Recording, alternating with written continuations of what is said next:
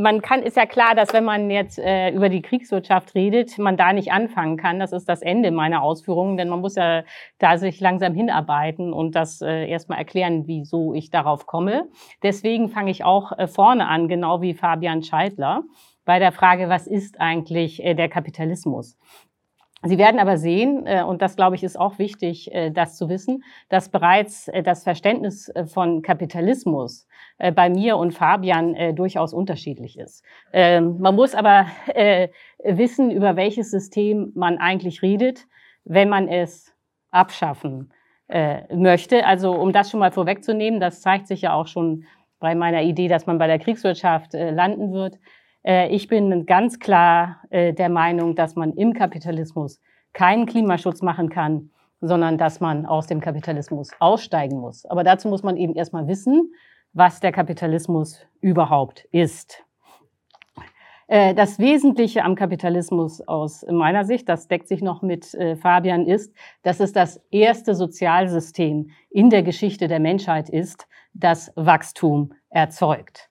Nicht? Man muss sich klar machen, bis zum 18. Jahrhundert, weltweit, überall, gab es kein Wachstum pro Kopf. Also ob das jetzt äh, die antiken Römer waren vor 2000 Jahren oder das chinesische Kaiserreich im 9. Jahrhundert nach Christus, eigentlich sehr weit entwickelt. Es gab kein Wachstum pro Kopf. Das waren alles stagnierende Agrargesellschaften. Und man kann also sagen, dass die Menschen in Bern, die diese wunderbare Altstadt aufgebaut haben, genauso arm waren wie die Römer 2000 Jahre vorher. Pro Kopf hatte sich nichts bewegt. Und ähm, man kann jetzt dazu viel erzählen, aber eben nur eine Zahl, die Fabian auch schon erwähnt hat. Man muss sich klar machen, dass die Lebenserwartung damals im 18. Jahrhundert, im 17. Jahrhundert oder aber auch bei den antiken Römern, die durchschnittliche Lebenserwartung lag bei 35 Jahren. Nicht, dass die Menschen äh, im Durchschnitt äh, so jung gestorben sind, lag vor allen Dingen daran, äh, dass äh, ungefähr 40 Prozent der Neugeborenen das erste Lebensjahr gar nicht vollendet haben, weil die schon vorher an den ganzen Infektionskrankheiten, an Unfällen und so weiter gestorben sind. Also erst wenn man überhaupt zehn war, konnte man äh, ziemlich sicher sein, dass man auch vielleicht 50 wird. Aber alle anderen 40 bis 50 Prozent waren ja vorher schon tot. Das heißt, das muss einem klar sein. Das ist das Zentrum am Kapitalismus. Es ist ein System, das permanentes Wachstum erzeugt. Es gibt zwar zwischenzeitlich Krisen, waren wir ja auch schon alle dabei, Finanzkrise und ähnliches, aber hinterher geht es wieder weiter bergauf. So, jetzt ist natürlich die Frage, wann und wie genau ist eigentlich dieses Wachstum in die Welt gekommen? Und äh, da unterscheide ich mich sehr deutlich von Fabian. Fabian sagt ja, der Kapitalismus sei schon 500 Jahre alt, also sozusagen mit der Globalisierung durch die großen Eroberungszüge der Spanier, Portugiesen und so weiter in den fremden Erdteilen. Aus meiner Sicht ist das nicht so. Also ich habe eine engere Definition. Äh, aus meiner Sicht ist es so, dass äh, der Kapitalismus ziemlich genau 1760 in England entstanden ist, und zwar genau in dem Moment, den Sie auch aus Ihren Schulbüchern kennen. Textilfabrikanten kommen auf die Idee, äh, die ersten Maschinen einzusetzen, um ihre Webstühle und die Spinnereien zu mechanisieren. Nicht diese ersten Maschinen wurden erst mit Wasserkraft äh, bewegt und äh, dann mit Dampfkraft. Was man also, was also der Kern des Kapitalismus aus meiner Sicht ist, ist, man ersetzt Arbeitskraft durch Maschinen und ähm, dadurch äh, kann dann jeder einzelne Arbeiter mehr herstellen und man hat eben dieses Wachstum. So, wenn man sich jetzt fragt, warum England, warum 1760, warum nicht Bern, sagen wir mal, im Jahre 1000? Äh, die Frage ist, äh, vielleicht, klingt vielleicht albern, führt aber genau ins Zentrum. Äh, dann stellt man fest, dass ähm, in England in, im 18. Jahrhundert waren die Löhne die höchsten der Welt. Warum das so war, lasse ich jetzt alles weg. Ich habe ja nur äh, 30 Minuten. Aber der Punkt ist, im 18. Jahrhundert waren die Reallöhne in England doppelt so hoch wie auf dem europäischen Kontinent. Also dazu zählt auch die Schweiz oder Deutschland nicht. Die Menschen hier waren viel ärmer als die Tagelöhner in England. Und äh, da passierte eben etwas, äh, was man heute noch kennt. Weil die Löhne so hoch waren, waren die Engländer nicht mehr konkurrenzfähig. Und man muss sich ja vorstellen, dass im 18. Jahrhundert fast alle Menschen auf dem Land gelebt haben. Es gab ja noch nichts anderes. Auch alle Waren wurden letztlich ähm, durch Landwirtschaft produziert. Und in dieser Welt war das wichtigste Exportgut die Textilien, also im Fall Englands unter anderem die Wollstoffe. Aber genau mit diesen äh, Textilien war man jetzt nicht mehr konkurrenzfähig, weil ja die Reallöhne, das heißt die Menschen, so teuer waren. So, und weil die Menschen teuer waren, hat es sich zum ersten Mal gelohnt, Maschinen einzusetzen. Das ist ja klar. Eine Maschine ist nicht umsonst. Nicht? Also eine, die ersten Spinnmaschinen waren 70 mal teurer als sozusagen ein Handspinner. Das heißt, dass die Spinnmaschinen lohnen sich nur, äh, wenn ähm, diese äh, Menschen so teuer sind, die man damit ersetzt, dass selbst die teuren Maschinen äh, billiger sind. Ähm, ja, äh, also was man daran schon sieht, an dieser ganzen Geschichte ist, äh, keiner hat den äh, Kapitalismus geplant. Nicht? Äh, der ist äh, letztlich zufällig entstanden. Er ist entstanden, weil einige wenige Textilfabrikanten in England das Gefühl hatten, dass sie rentabler werden müssen. Dafür haben sie dann Maschinen eingesetzt, aber damit haben sie eben eine Weltrevolution ausgelöst, ohne das überhaupt zu planen. Wie gesagt, weil man Technik eingesetzt hat, konnte jeder einzelne Arbeiter mehr produzieren und damit war dann äh, das Wachstum in der Welt. Was man an dieser Geschichte schon sieht, und das wird natürlich zentral äh, für den weiteren Fortgang, äh, Wachstum, also Kapitalismus ist Wachstum, Wachstum ist der Einsatz von Technik. Diese Technik funktioniert nur, wenn man Energie verbrennt. Bisher war das immer fossile Energie. Also hat man dann im Ergebnis die Treibhausgase.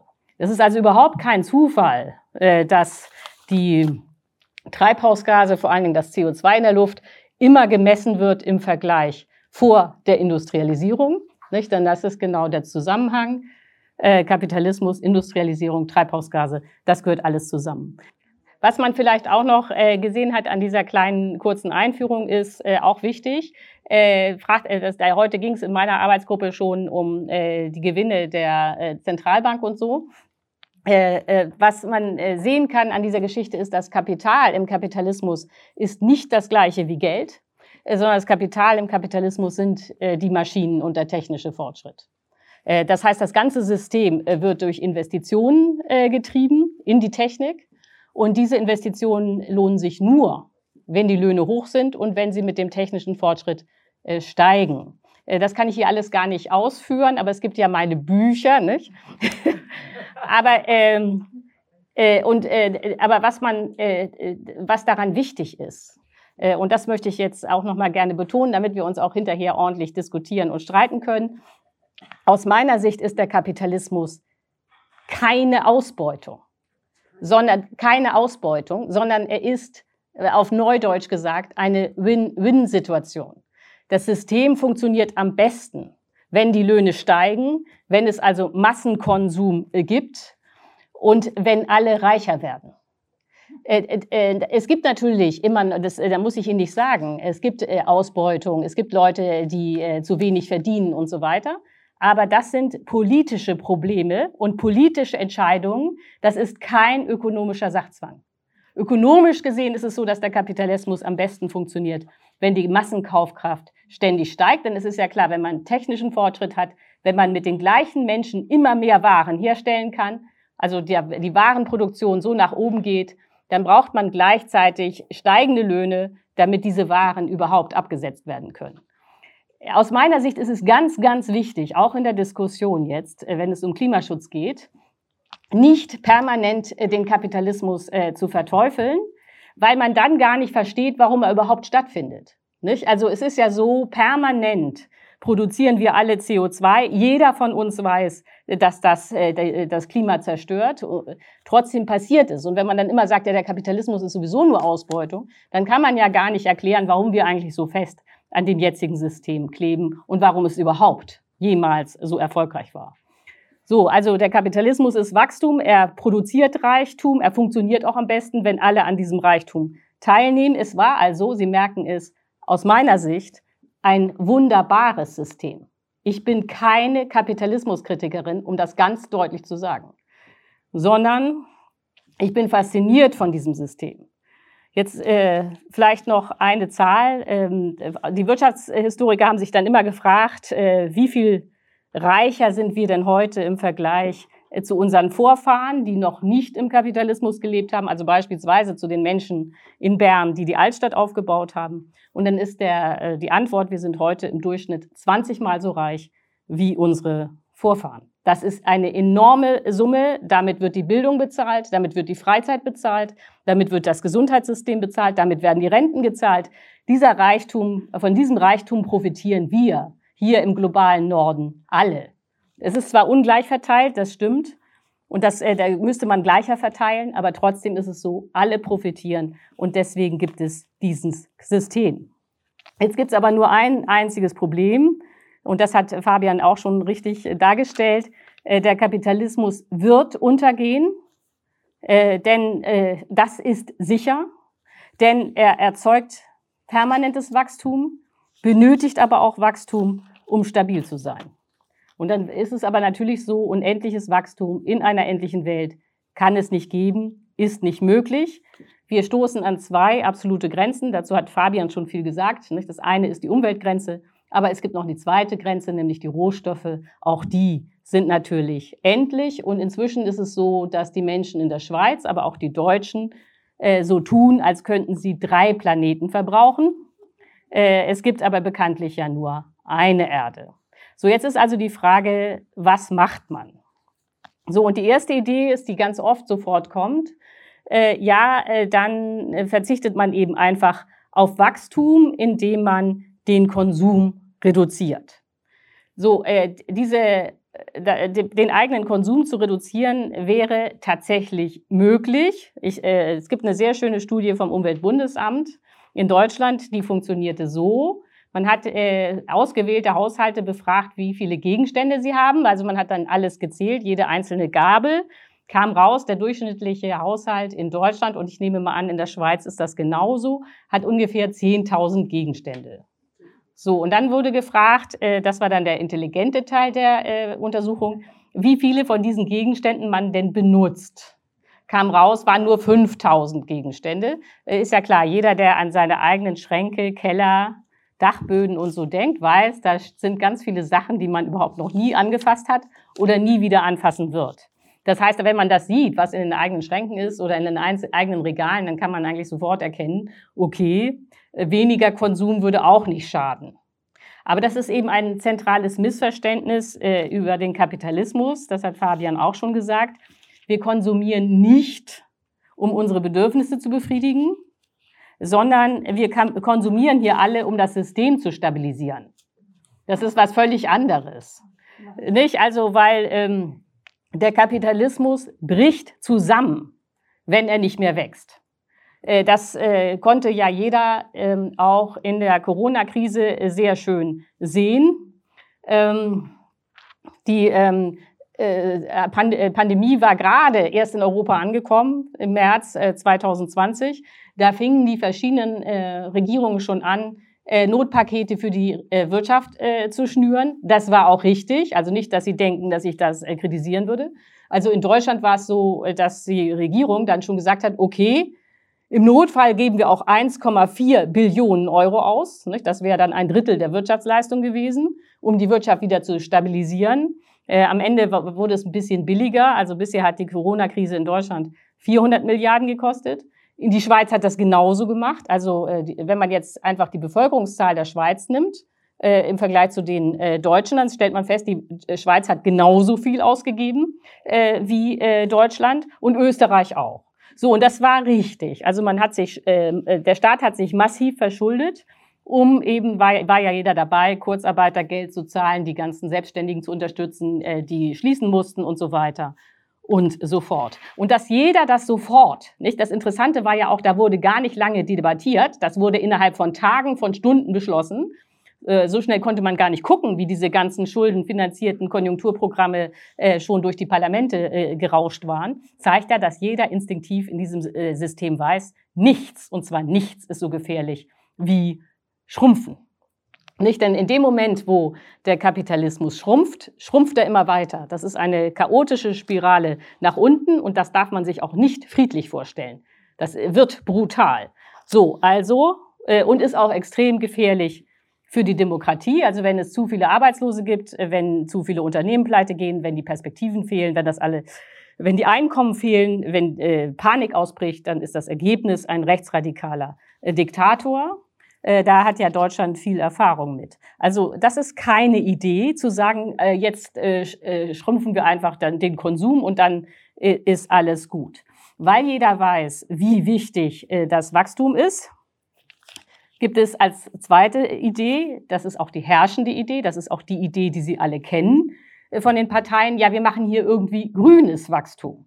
Das ist die Idee, die alle haben, sowohl in der Schweiz wie in äh, Deutschland, äh, also von den Linken bis zu den Konservativen, äh, da, grünes Wachstum. Auf der EU-Ebene heißt das Ganze Green New Deal. Und also um äh, es polemisch zusammenzufassen, das hat äh, Fabian auch schon äh, gesagt, das ist die Idee, äh, alles bleibt, wie es bisher ist, aber statt eines Verbrennermotors habe ich dann eben ein E-Auto. Und dann fahre ich mit dem E-Auto rum, aber sonst bleiben die Strukturen, wie sie sind. Das heißt, man setzt auf rein technische Lösungen. So, und da gibt es ein Problem, äh, äh, das aus meiner Sicht offensichtlich ist, aber das viele nicht so sehen. Aus meiner Sicht ist es so, dass diese wunderbare Idee, alles bleibt wie es bisher ist, äh, scheitert an dem entscheidenden Punkt, nämlich bei der Energie. Ne? Das gesamte System, hatte ich Ihnen ja erklärt, äh, wird durch Energie getrieben. Und wenn man jetzt grünes Wachstum haben will, dann bedeutet das eben, dass man grüne Energie braucht.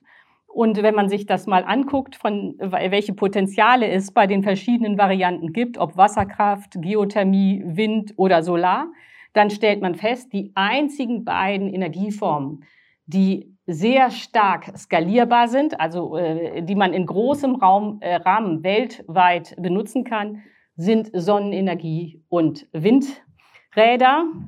Alles andere, Wasserkraft und so weiter, äh, sind nur kleine Beiträge, hängen sehr stark von der Geografie ab. Also die Schweiz ist natürlich begünstigt, aber alle anderen haben ja keine Alpen. Das heißt, letztlich weltweit geht es um Solar und um Wind. So, und auf der, äh, auf, zunächst äh, wirkt es eigentlich einfach, nicht? weil es so ist, dass die Sonne erstaunlich viel Energie auf die Erde schickt. Nicht? Pro Jahr schickt die Erde 10.000 Mal mehr Energie auf die Erde, als alle Menschen brauchen würden, wenn alle Menschen leben würden wie wir im Westen. Also an Sonnenenergie fehlt es nicht. Das einzige Problem ist natürlich ganz banal, man muss diese Sonnenenergie ja irgendwie einfangen. So einfach nur als Sonnenschein kann man sie ja nicht benutzen. Und da kommen dann eben die Solarpaneele und die Windräder ins Spiel. Und ähm, wenn man das sich aber anguckt, äh, dann sieht man, das wird noch ganz unangenehm. Also äh, zum Beispiel in Deutschland kann man die Solarenergie nicht wirklich gebrauchen. Also sie ist wichtig, aber nicht entscheidend, weil das in Deutschland so ist und letztlich ist es auch in der Schweiz so, nicht ganz so extrem, weil die Schweiz natürlich bekanntlich etwas weiter südlich ist. Aber in Deutschland ist es so, dass es im Winter nur ein Zehntel der Sonnenenergie gibt, die man im Sommer hat. Man kann aber nichts anfangen in einer kapitalistischen Wirtschaft, die die ganze Zeit durchbrettern muss, mit einer Energieform, die mal ein Zehntel hat und mal oder zehn Prozent und mal bei 100 Prozent ist. Nicht? Das, das ist äh, sozusagen wichtig als ähm, Ergänzung. Aber für Deutschland kommt eigentlich nur Wind in Frage. So, jetzt äh, muss man, kann man sich jetzt mal angucken, wie hoch ist der Anteil von Windenergie an der, am Endenergieverbrauch im Augenblick in Deutschland. Und dann kommt man darauf, dass das 5,4 Prozent sind. Das heißt, äh, Deutschland und die Lage in der Schweiz ist ähnlich, äh, ist also, muss also noch äh, mehr als 90 Prozent seiner Endenergie irgendwie auf Wind und Sonne umstellen, vor allen Dingen auf Wind. So, jetzt sage ich Ihnen nichts Neues, aber das wird irgendwie immer ignoriert. Der Wind weht aber nicht immer. Nicht? Also es gibt Flauten. Äh, es ist auch so, dass zwischen den einzelnen Jahren enorme Unterschiede sind. Also es gibt gute Windjahre, es gibt schlechte Windjahre. Die Unterschiede zwischen den einzelnen Jahren sind auch schon mal 20 Prozent. Äh, innerhalb ähm, äh, der Tage, Wochen und so kann der Unterschied auch 100 Prozent betragen, nämlich mal ist Sturm und mal ist gar nichts. Das heißt, man braucht Speicher. So, nicht, dass Sie mich missverstehen. Nicht? Also es ist alternativlos, dass wir auf Ökoenergie umstellen, denn wir können ja hier nicht immer weiter CO2 in die Welt schicken und die Erde aufheizen. Nur man darf sich das mit der Energiewende nicht einfach vorstellen, sondern das wird haarig. So, jetzt speichern. Ne? Man muss speichern, weil diese Ökoenergie, Solar und Wind ja nicht immer zur Verfügung stehen. Und man natürlich auch unterschiedlich viel Energie braucht, egal, wenn es Winter ist, mehr als im Sommer und so weiter. Ich mach, das muss ich Ihnen ja nicht alles erzählen. Das wissen Sie ja selber. So, jetzt gibt es nur zwei Speichersysteme. Das eine, kennen Sie alle, sind Batterien. Batterien eignen sich nur dafür, äh, kurzzeitig ähm, äh, Energie zu speichern. Äh, warum das so ist, lasse ich auch mal weg. Falls Sie da Nachfragen haben, kann man das diskutieren. Äh, so, langfristiger Speicher ist eigentlich nur Wasserstoff. Da wäre die Idee, äh, man, äh, wenn man viel äh, Sonnenenergie beispielsweise hat, die man gar nicht nutzen kann im Sommer mittags, macht man aus dieser überschüssigen Energie via Elektrolyse grünen Wasserstoff. Und wenn man dann ähm, den Strom dringend braucht im Winter, dann verbrennt man diesen Wasserstoff wieder, macht ihn wieder zu Wasser, ne, von H2 auf H2O. Und ähm, dann äh, äh, äh, hat man wieder Energie. Das einzige Problem an dieser Superlösung ist, äh, dass die Wirkungsgrade niedrig sind. Nicht? Da geht dann ungefähr 70 Prozent der Energie äh, verloren. So, das heißt, ähm, alles, wenn ich Ihnen das jetzt so darstelle, und ich rede noch nicht über Stromtrassen und was man sonst noch so braucht an Infrastruktur, Pipelines für Wasserstoff und so weiter. Sie merken, das Ganze wird aufwendig und teuer. Äh, das ist auch kein Grund, es nicht zu machen. Ne? Nicht, dass Sie mich missverstehen. Aber wenn etwas aufwendig und teuer wird, dann heißt das für Ökonomen, äh, die Effizienz sinkt. Jetzt ist aber die Effizienz genau das gleiche wie Wachstum. Also wenn ich äh, mit dem gleichen Aufwand, das ist ja bisher die Idee, und mit technischen Lösungen dann immer mehr produziere, dann steigt die Effizienz und das ist das Wachstum. Wenn ich jetzt feststelle, okay, ich steige auf ein System um, das sehr, sehr aufwendig ist, sehr, sehr teuer ist und da kommt dann am Ende wenig Energie bei raus, die ich tatsächlich nutzen kann, dann heißt das eins. Das wird nichts mit dem grünen Wachstum, sondern was wir hier haben werden, ist grünes Schrumpfen. So, jetzt, das ist jetzt nicht die Steinzeit. Nicht? Also viele Leute, sobald sie hören äh, Strumpfen, denken, oh Gott, jetzt äh, wird von mir verlangt, äh, dass ich in der Höhle lebe. So schlimm wird's nicht. Aber äh, wir haben ja hier ein System, das Wachstum braucht, um stabil zu sein. Nicht? Das haben hatten wir ja schon. So, und jetzt ist, kommt aber, ist aber klar, okay, das nächste System, das wir haben werden, ist aber eins, äh, das Schrumpfen bedeutet. Also wie hier haben wir den Kapitalismus, sehr groß, der äh, auch immer weiter wachsen muss. Und hier haben wir das neue System, eine ökologische Kreislaufwirtschaft, wo man nur noch äh, verbraucht, was man recyceln kann, angefeuert von Ökoenergie, die aber viel kleiner ist. So, und die Preisfrage, nirgendwo diskutiert, ist, wie komme ich aus einem dynamisch wachsenden Kapitalismus, der immer nach oben muss und ganz groß ist, in ein kleineres System, das nicht mehr, nicht mehr wächst, sondern äh, ein Kreislauf ist. So, äh, ja, das ist die Preisfrage, wird nirgendwo nach meiner Meinung adressiert. So, weil das, äh, um jetzt mal vielleicht, damit das irgendwie anschaulich wird, nicht? denn das ist ja jetzt hier alles hochabstrakt, ähm, könnte man einfach sich mal überlegen, wofür die Ökoenergie wahrscheinlich reichen wird und wofür sie nicht reichen wird. So, und da kommen jetzt ein paar Branchen, äh, wo aus meiner Sicht äh, Land unter ist. Ähm, Sie merken, ich bin aus Norddeutschland. Also was nicht, wofür die Ökoenergie nicht reichen wird. Ach, vielleicht sollte man das nochmal erwähnen, das hat Fabian ja auch schon gesagt. Wir müssen eigentlich bis 2035, 2040, spätestens 2045 äh, klimaneutral sein. Das ist übermorgen. Ne? Das ist in 20 Jahren. Da kann man genau wissen, denken Sie nur an das Jahr 2000 zurück. Da weiß man also genau, was technisch möglich ist und was nicht. Also wir müssen eigentlich mit der Technik alles bewältigen, die wir jetzt haben, nicht mit irgendwelchen äh, Supertechnologien, die noch gar nicht in Sicht sind. Und wenn man das weiß, man hat nur die Technik, die wir jetzt besitzen und mit der müssen wir klimaneutral werden und das in den nächsten 10, 15, 20 Jahren, dann weiß man Folgendes. Niemals, und zwar niemals, wird äh, die Ökoenergie reichen, um Flugzeuge äh, zu betreiben, weil man da sehr, sehr viel Energie aufwenden müsste, um diese sogenannten E-Fuels äh, zu erzeugen. Das wird nichts. Und zwar weder in der Langstrecke noch in der Kurzstrecke. Gar nicht. So, das bedeutet aber natürlich, dass alle Menschen, die in Reisebüros arbeiten, auf Flughäfen arbeiten, die Flugzeuge bauen, äh, Stewardessen und so weiter, können eigentlich ab jetzt umschulen, wenn man das ernst nimmt ne, mit der Klimaneutralität. Das Gleiche gilt für private Autos. Das hatte Fabian ja auch schon gesagt. E-Autos sind eine Sackgasse und aus meiner Sicht sind E-Autos auch, auch kleine E-Autos sind aus meiner äh, Sicht eine Sackgasse, weil die Ökoenergie nicht reichen wird. So, das ist jetzt nicht das Ende der Mobilität. Man kann ja auch Bus fahren. Aber mit den E-Autos, das ist Quatsch. So, jetzt ähm, ist in, äh, die Schweiz hat damit ja nicht so viel zu tun, aber Österreich und äh, natürlich Deutschland. Äh, in Deutschland ist es so, dass äh, indirekt und direkt 1,75 Millionen Menschen an der Autoindustrie hängen. So, die nicht, äh, so, die müssen jetzt auch alle sich umorientieren. Dann äh, ein Bereich, der eher wenig im Fokus steht. Wenn eine Wirtschaft schrumpft, dann braucht man auch keine Banken mehr, so wie bisher.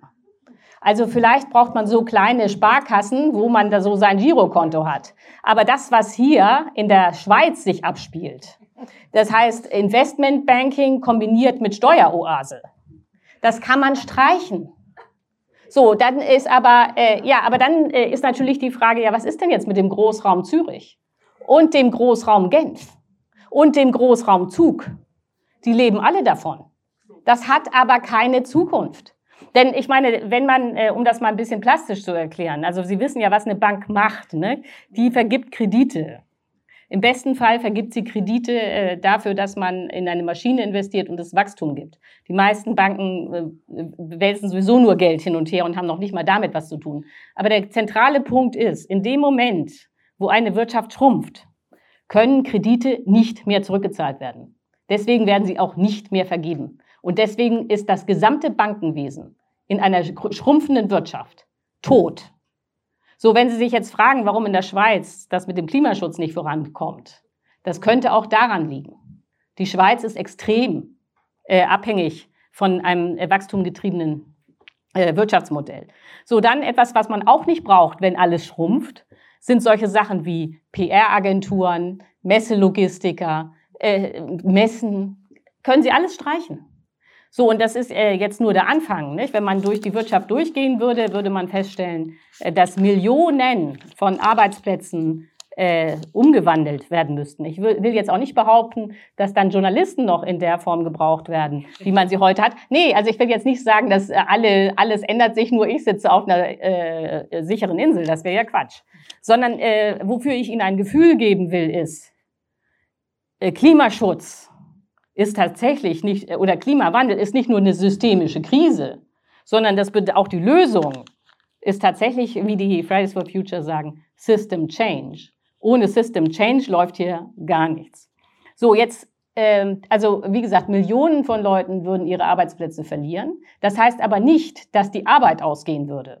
Äh, denn äh, das hatte in meiner Arbeitsgruppe äh, Regularitz ja auch schon dargestellt, dass zum Beispiel im Augenblick die Fachkräfte fehlen, um überhaupt äh, Klimaschutz zu machen, also Gebäudedämmung, Windräder aufbauen, da fehlen die Handwerker. Ist ja nicht so, dass das keine Arbeit machen würde.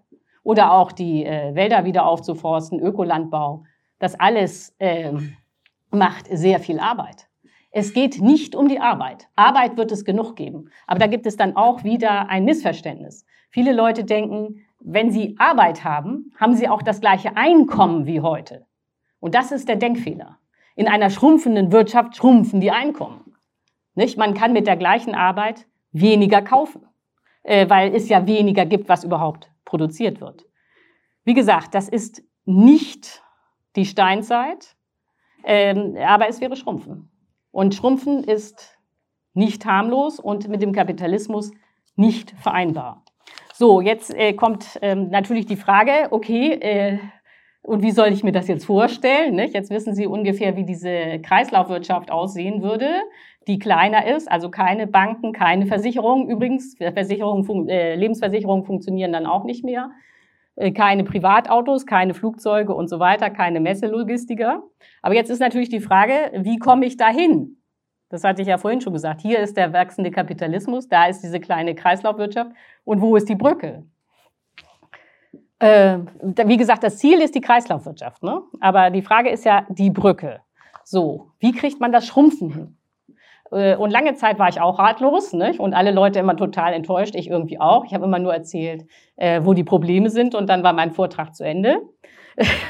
ja, die Leute waren ziemlich genervt, äh, sind aber trotzdem gekommen. Das habe ich ihnen immer hoch angerechnet. so, und dann aber zufällig ähm, bei meinem letzten Buch, das hier gar nicht liegt, weil es eigentlich um die Geschichte, Wirtschaftsgeschichte Deutschlands ging, habe ich, ähm, bin ich aber auf äh, die britische Kriegswirtschaft ab 1939 gestoßen. Und ich dachte, ja, das ähm, könnte eine passende Analogie sein. Ich sage, es ist eine Analogie. Ich sage nicht, dass wir wieder alles genauso machen müssen wie die Briten 1939. Aber um das Problem zu verstehen, äh, äh, warum es da eine Ähnlichkeit gibt, muss man jetzt mal kurz äh, in das Jahr 1939 zurückkehren. Äh, und die Lage des Zweiten Weltkrieges aus der Sicht der Briten betrachten. Es war nämlich so, dass die Briten diesen Weltkrieg nicht hatten kommen sehen, sondern sie hatten ja eigentlich die Idee, haben sie wahrscheinlich auch schon alle in der Schule gehört, dass man Appeasement-Politik macht. Also äh, man befriedet Hitler. Nicht? Also man schenkt ihm Österreich, äh, man schenkt ihm große Teile von äh, äh der Tschechoslowakei, also das sogenannte Sudetendeutschland, wo vor allen Dingen Deutsche gelebt haben. Und ja, jetzt wird gesagt, ich hätte nur noch fünf Minuten. Das ist schade, weil ich könnte mich jetzt hier noch echt ausbreiten, aber okay. okay, jedenfalls die Briten haben das nicht kommen sehen. Und äh, dass das alles äh, irgendwie Unsinn war mit der Appeasement-Politik, das haben sie erst im März äh, 1939 festgestellt, als Hitler in Prag stand. Denn das war so nicht abgesprochen. Äh, die Rest äh, Tschechoslowakei sollte eigentlich selbstständig bleiben. So, jetzt war klar, okay, es kommt der Zweite Weltkrieg, Hitler expandiert und außerdem war strategisch klar, äh, für die Briten, wir werden angegriffen. Nicht? Und sonst war nämlich der Zweite Weltkrieg nicht zu gewinnen strategisch, wenn es nicht gelingt, äh, Großbritannien einzunehmen. So deswegen äh, nur am Rande war der Zweite Weltkrieg auch schon im Sommer 1940 verloren, als Hitler es nicht geschafft hat, England einzunehmen. So, und jetzt äh, hatten die Engländer das Problem, okay, es kommt ein Zweiter Weltkrieg, wir sind nicht ausreichend vorbereitet und dann mussten sie innerhalb kürzester Zeit, und das ist jetzt die Analogie zu heute, ihre Friedenswirtschaft schrumpfen. Nicht? Jetzt musste ja äh, alles freigeräumt werden für Panzer, Schiffe, Radargeräte, U-Boote und so ein Zeug, was man ja im Frieden nicht gebrauchen kann, aber jetzt im äh, Krieg gegen Hitler zwingend brauchte. So, also schwupps, äh, Friedenswirtschaft wurde geschrumpft. Und das ist genau das, äh, wo wir heute von lernen können. Wie haben die Briten das innerhalb kürzester Zeit gemacht? Und da sind eben zwei Dinge wichtig aus meiner Sicht, die man heute auch übernehmen kann. Das eine ist, die Briten haben eine Art private Planwirtschaft gestartet das heißt, sie haben nichts sozialisiert. Äh, also Geschäfte, Unternehmen, äh, Läden, blieb alles privat. Aber der Staat hat Vorgaben gemacht, was mit den knappen Kapazitäten noch produziert wird. Äh, wie die Unternehmer das dann gemacht haben, blieb den Unternehmen überlassen, aber der Staat hat Vorgaben gemacht. Und das Zweite war, die knappen Güter, die dann noch entstanden sind, wurden rationiert. Das heißt, man hat den Markt außer Kraft gesetzt. Es gab im Ernst auch nicht mehr wirklich Preise, sondern jeder bekam das Gleiche. Äh, das hat sich natürlich vor allen Dingen auf die Lebensmittel bezogen, Zucker, Milch, Fleisch und so weiter. Und was aber interessant ist, ist, äh, dass diese Rationierung in Großbritannien extrem populär war. Deswegen haben sie das gleich bis 1954 durchgezogen, obwohl sie viel reicher waren als die Deutschen. Aber natürlich bedeutet Rationierung, jeder kriegt das Gleiche, das heißt, es ist gerecht. Nicht? Und die Unterschichten fanden das äh, schön, dass sie genauso viel bekamen wie die Reichen. So, das, äh, diese beiden Dinge, staatliche Planung von oben, äh, äh kollektives Schrumpfen wird staatlich organisiert und Rationierung. Das werden, wird unsere Zukunft sein. So, und dann äh, gucken, äh, gerade auch in Deutschland staunen dann immer viele, dass ich da von der Rationierung rede, aber die Rationierung wird schneller kommen, als man gucken kann. Weil, äh, nee, weil, nein, weil das Problem ist, das äh, äh haben wir ja jetzt äh, alle miterlebt, äh, es wird, äh, also Deutschland wird nicht äh, zur Wüste, die Schweiz auch nicht, ne? aber es wird immer mehr Zeiten geben der extremen Trockenheit wo man monatelang gar keinen Regen hat. Das hängt ja nur davon ab, wie dieser Jetstream, der immer schwächer wird, äh, sich dann hinschlängelt. Und dann kann es einem passieren, dass man monatelang in einem Hochdruckgebiet sitzt, keinerlei Regen, keiner, über ganz große Flächen und enorme Temperaturanstiege und Hitze. So, und dann wird das Wasser knapp. Und in dem Moment interessiert sich kein Mensch mehr auf dieser Welt für den Markt. Nicht? Sondern wenn das Wasser knapp wird, das konnte man schon in Deutschland 2018 sehen, und das wird schlimmer, dann gibt es ja sofort Nutzungskonflikte. Dann ist ja die Frage, wer kriegt das knappe Wasser? Kriegt das die Bürger, kriegt das die Landwirtschaft oder kriegt das die Industrie? Nicht? Äh, Tesla zum Beispiel äh, verbraucht enorme Mengen an Wasser. Das wird ja in, äh, äh in Berlin und Brandenburg schon zum Problem. Also die Industrie braucht auch enorme Mengen an Wasser. So, und dann ist ja äh, die Frage, ja, wer kriegt das? Und dann stehen alle beim Staat. Dann will jeder, dass der Staat das regelt. Von Markt ist dann gar nicht mehr die Rede. Und das ist dann bereits Rationierung. So, und das wird auch mit, dann, äh, auch mit Nahrungsmitteln wird das weitergehen. Also zum Beispiel, äh, das, aber jetzt höre ich ja auf. Äh, aber Thema Fleisch, nicht? Man wird, es wird nicht möglich sein, alle Menschen im Klimawandel zu ernähren, äh, wenn wir weiterhin so viel Fleisch essen wie bisher. Es geht nicht. Also wird Fleisch rationiert werden, kann ich Ihnen jetzt schon sagen. Das wird man nicht so machen nach dem Motto, und dann steigen die Preis, äh, Preise für Fleisch, weil dann würden ja nur noch die Reichen Fleisch kriegen. Das würde gar nicht durchgehen in der Demokratie. Nein, dann wird eben festgelegt, wie viel Fleisch jeder pro Woche kriegt. Ende der Durchsage. So, das, äh, also, wie gesagt, britische Kriegswirtschaft heißt äh, staatliche Planung mit privater, äh, mit privaten Firmen und Rationierung. Und damit bin ich jetzt erstmal am Ende.